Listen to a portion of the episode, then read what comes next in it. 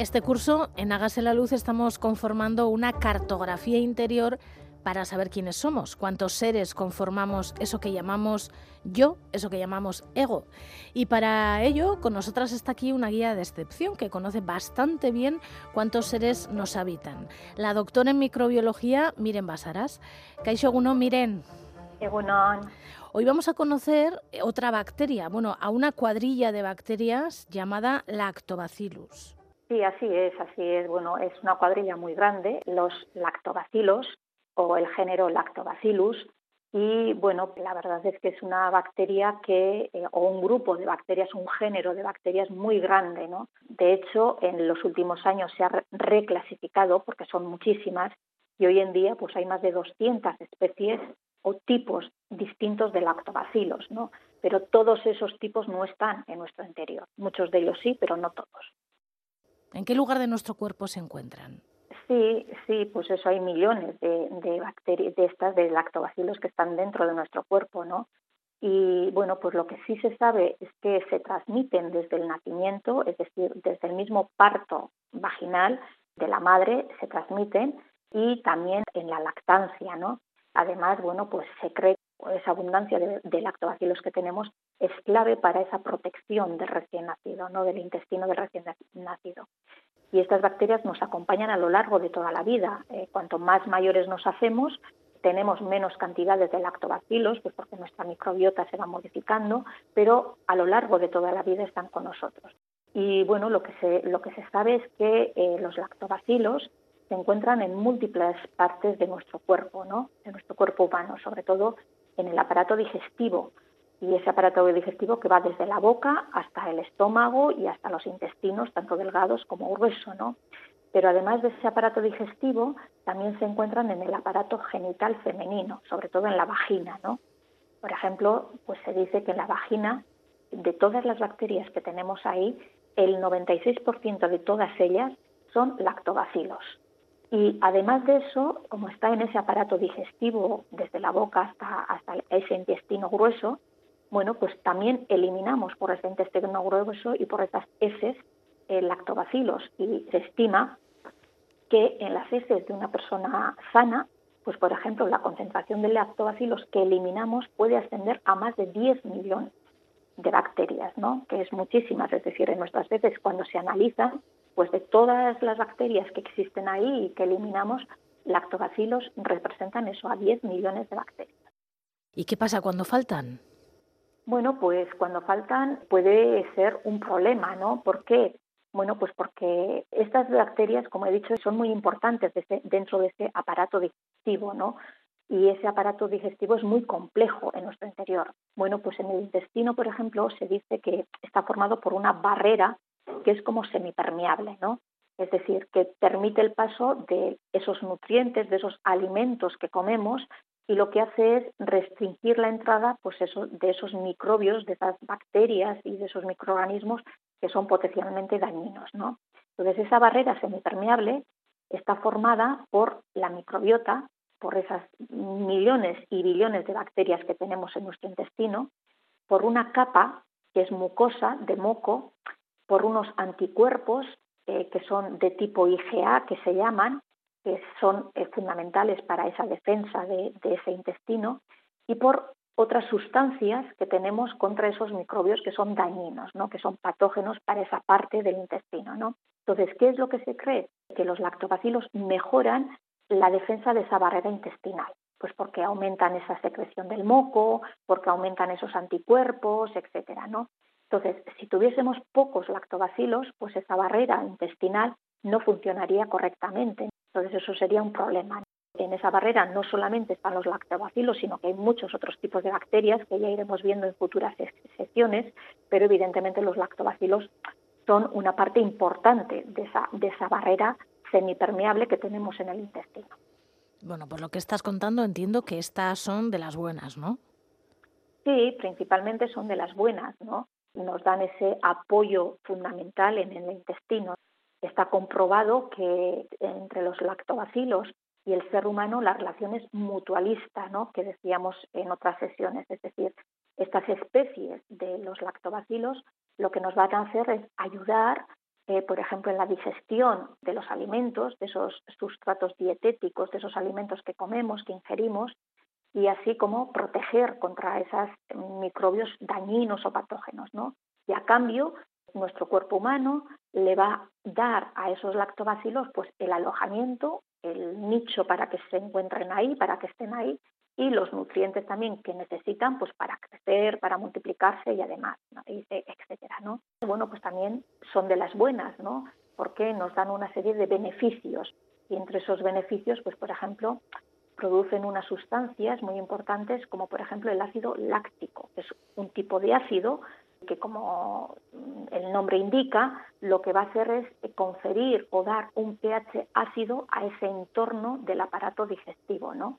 ¿Y qué es lo que hace este entorno ácido? Inhibir el crecimiento de esas bacterias posiblemente dañinas que pueden llegar al interior nuestro, ¿no?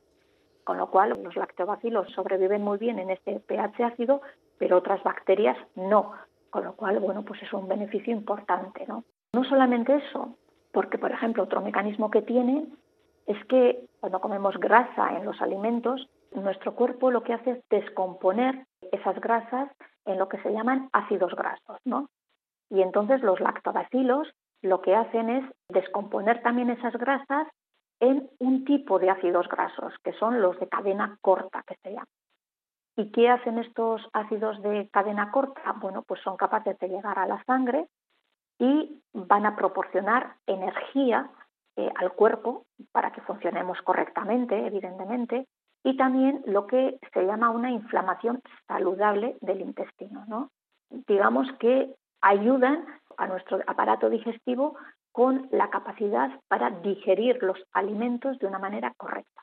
También en estados de estrés ayudan estas bacterias. Claro que ayudan, porque evidentemente ese papel que tienen de ayudar a la digestión de, esas, de esos alimentos que hacemos, ayudan también a lo que decíamos, a ese estado de inflamación saludable, ¿no? Nuestro cuerpo suele estar en un estado de inflamación, pero es distinto que sea saludable a no. Por ejemplo, cuando tenemos un ritmo de vida muy acelerado o cuando tenemos una alimentación no adecuada o cuando tenemos lo que se llama un estrés oxidativo, que es cuando generamos muchas sustancias que nuestro propio cuerpo no puede controlarlas, entonces estamos en un estado continuo de inflamación. Es como si en vez de ser una manzana sana, pues funcionásemos como una manzana medio podrida, ¿no? Y esto no es bueno, porque nuestras propias defensas empiezan a ir contra nuestro propio cuerpo, contra nuestra propia cabeza, digamos, ¿no? Entonces los lactobacilos lo que hacen es aliviar esos trastornos metabólicos que pueden ocurrir con esa producción de ácidos grasos de cadena corta que decía, ¿no? Y no solamente eso, ¿no? Sino que también en los últimos años se está viendo que en esa ayuda también ayudan a lo que se llama el eje intestino-cerebro. Muchas de las funciones que tenemos en el cerebro parten del intestino, ¿no? ¿Y por qué? Bueno, pues porque en el cerebro tenemos una barrera que se llama una barrera hematoencefálica que es bueno, pues una red de vasos sanguíneos, de tejidos, de células que están muy unidas para que sustancias dañinas no lleguen a ese cerebro. ¿no? Parece ser que los lactobacilos ayudan a que esos ácidos grasos de cadena corta puedan eh, llegar a ese cerebro de una manera totalmente saludable, ¿no? Y de esta manera, pues enfermedades, por ejemplo, neurodegenerativas como el Alzheimer, bueno, pues está ayudando y se está estudiando que ese eje intestino-cerebro sea totalmente adecuado y totalmente funcional, ¿no? Y que ayuden, bueno, pues a que esa neurodegeneración no avance más. Y también ocurre un poquito parecido en el, en el corazón, en el eje intestino-corazón. El corazón también, si tiene una respuesta inflamatoria dañina, bueno, pues no actúa correctamente, ¿no? Entonces los lactobacilos parece ser que también pueden llegar a ese corazón y a ese metabolismo del colesterol para que no haya una respuesta inflamatoria dañina y sea saludable. Bueno, supongo que en otros animales no humanos también existen. Sí, se ha estudiado mucho de todo esto y evidentemente los lactobacilos no solamente están en el, ser humano, sino que también eh, se ha observado que están en el aparato digestivo de perros y de gatos y también se han encontrado pues en la leche de, vaca, de búfala, de cabras, de camellos, etcétera, ¿no? Ya así como en las heces de todos estos animales, ¿no? Por lo cual, bueno, pues se sabe que los lactobacilos en general, no todos esos tipos que decíamos 200 tipos, pero muchos de esos lactobacilos se encuentran también en el aparato digestivo de todos estos animales. Y de hecho, cuando utilizamos la leche de estos animales, de la vaca, de la búfala, de cabra, de camello, etcétera, pues para, para distintos tipos de alimentos, bueno, pues los lactobacilos están presentes en esos alimentos. ¿Nosotros podríamos ayudar a los lactobacillus o a la disminución de esta cuadrilla comiendo o tomando probióticos, prebióticos, yogures, quesos, no sé, lácteos de otro tipo?